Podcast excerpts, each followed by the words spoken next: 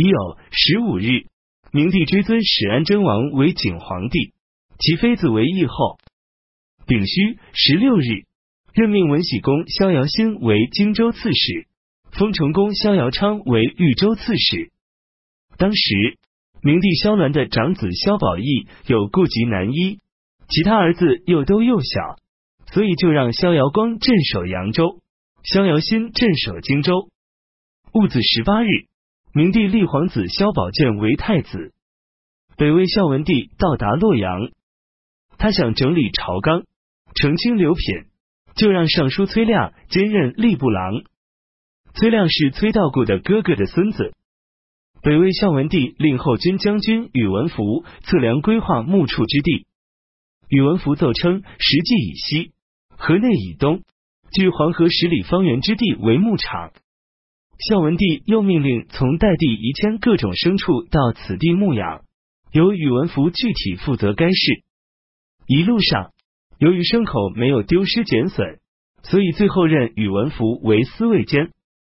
当初太武帝拓跋焘平定统万以及秦、梁等地，由于河西之地水草丰美，就开辟为牧地，牲畜繁殖甚为兴旺，马匹多至二百余万匹。骆驼一百多万匹，牛羊则多至无以计数。到孝文帝时，又设河阳场牧，时常驯养战马十万匹。每坤年从河西把马匹移迁到滨州放牧一段时间，然后再移迁到南边牧场放牧，以便马匹能逐渐熟悉水土，不至于因水土不服而死伤。这样一来，河西的牲畜反而更加繁滋兴盛。到正光年间以后。这些牲畜全被扣到掠夺而去，无有结疑。南齐永明年间，御史中丞沈渊上表，凡百官中年龄达到七十岁的，皆令其退休。这些人退休之后，都穷困家门之中。庚子三十日，明帝发布诏令，依照旧例全叙百官，又对在摄政期间所杀害的诸位藩王，都重新列入皇室宗族。封他们的儿子为侯。明帝诈称海陵王有疾病，几次派遣御医前去看视，终于害死海陵王。其葬礼依照东汉时曾让出皇位的东海公王刘强的旧例进行。北魏颍州刺史为真，在州内颇有政绩，声誉不错。孝文帝赐赏他骏马、谷物、布帛等物。维真把州内孤独贫困的人召集在一起。以孝文帝所赐之物散发他们，并且对他们说：“天子因为我能安随抚优你们，所以赏赐我谷物、布帛。我怎么敢独自享有呢？”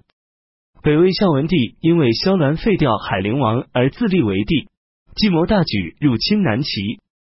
恰在这时，边境将领又报告，南齐雍州刺史下邳人曹虎派遣使节送信，请求投降北魏。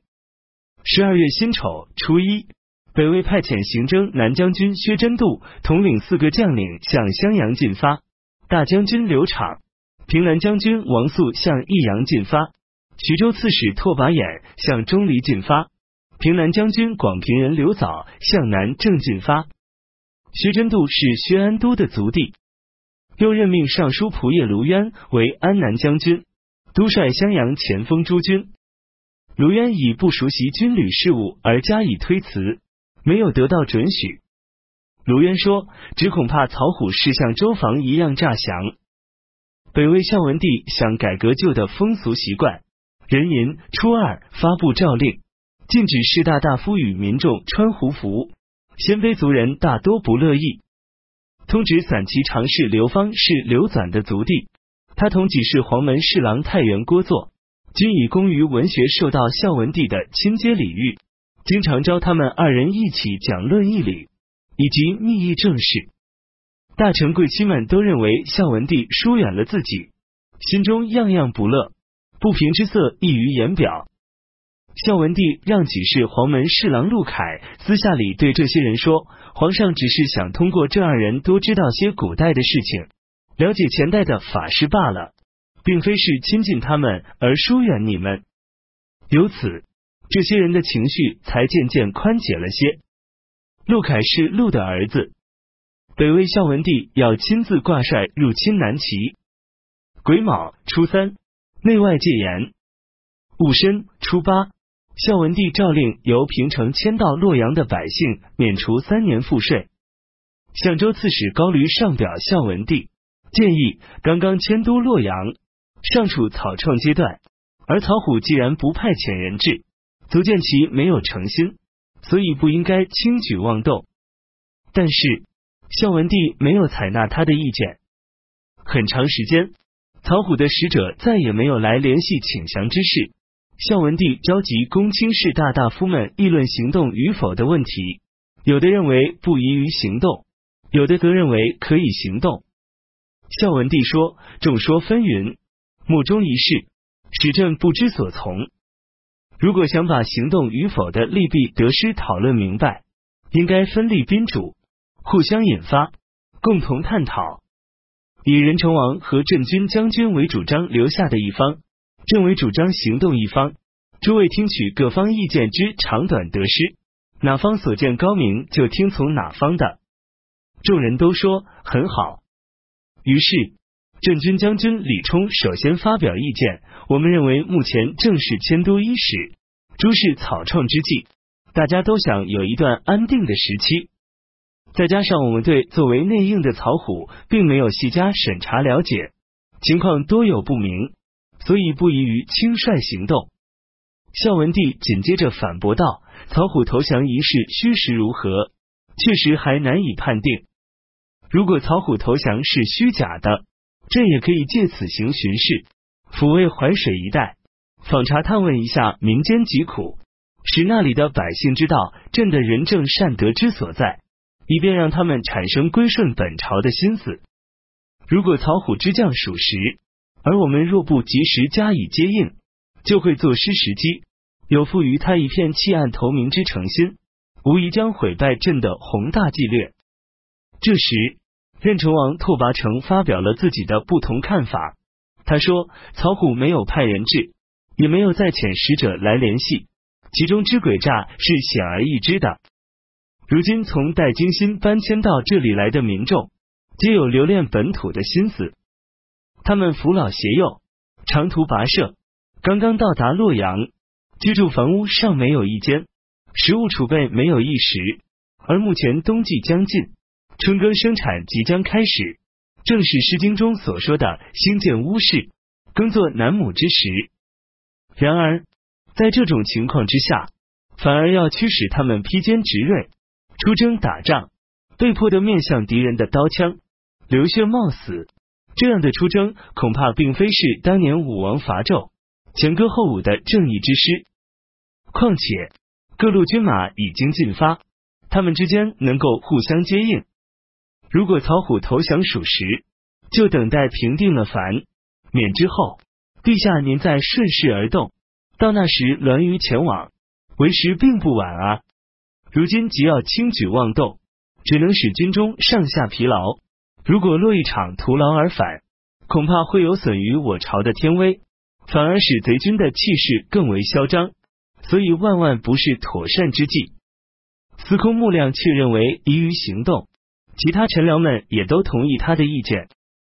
拓跋成质问穆亮：“各位在前不久之时，看见诸路军马出征，都流露出担忧之色，私下里议论时，都不同意南征。”为什么面对皇上时就变了一种态度，言不由衷呢？当面背后看法不一，这已经关涉到欺君佞上之罪。难道这样就是大臣的忠义、国师的品格吗？万一这次南征不利，就完全是诸位所造成的。李冲说道：“任成王可以说是忠心耿耿于国家啊。”孝文帝说道：“任成王认为赞同朕的人都是佞上。”可是与朕所见不同的人，难道一定都忠诚吗？常言说，小忠是大忠的敌人，这不正和眼前的情形十分相似吗？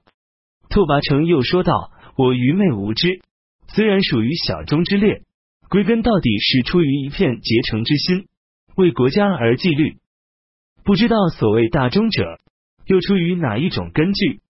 孝文帝没有听从。辛亥十一日。北魏从洛阳发兵，以北海王拓跋祥为尚书仆射，留下来统管朝中之事。使李冲兼仆射，固守洛阳。又以济世黄门侍郎崔修为左丞，使赵郡王拓跋干都督中外诸军事。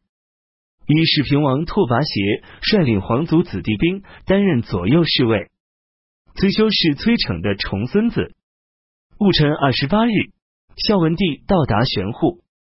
祭祀二十九日，孝文帝诏令寿阳、钟离、马头三地的军队把所掠夺的男女都放归江南去。曹虎果然是诈降。孝文帝命令卢渊攻打南阳。卢渊以军队缺乏粮食为理由，请求先进攻者阳，以便获取业地粮仓。孝文帝同意。于是，卢渊与征南大将军城阳王拓跋卵、安南将军李左、荆州刺史韦真等一起攻打者阳。拓跋卵是拓跋长寿的儿子，李左是李宝的儿子。南齐方面的北乡城太守成公期必成据守，难以攻克。薛真度驻扎在沙，而南齐的南阳太守房伯玉、新野太守刘思济率兵抵抗。早先，北魏孝文帝命令中书监高驴修治古乐，不久，高驴出任相州刺史。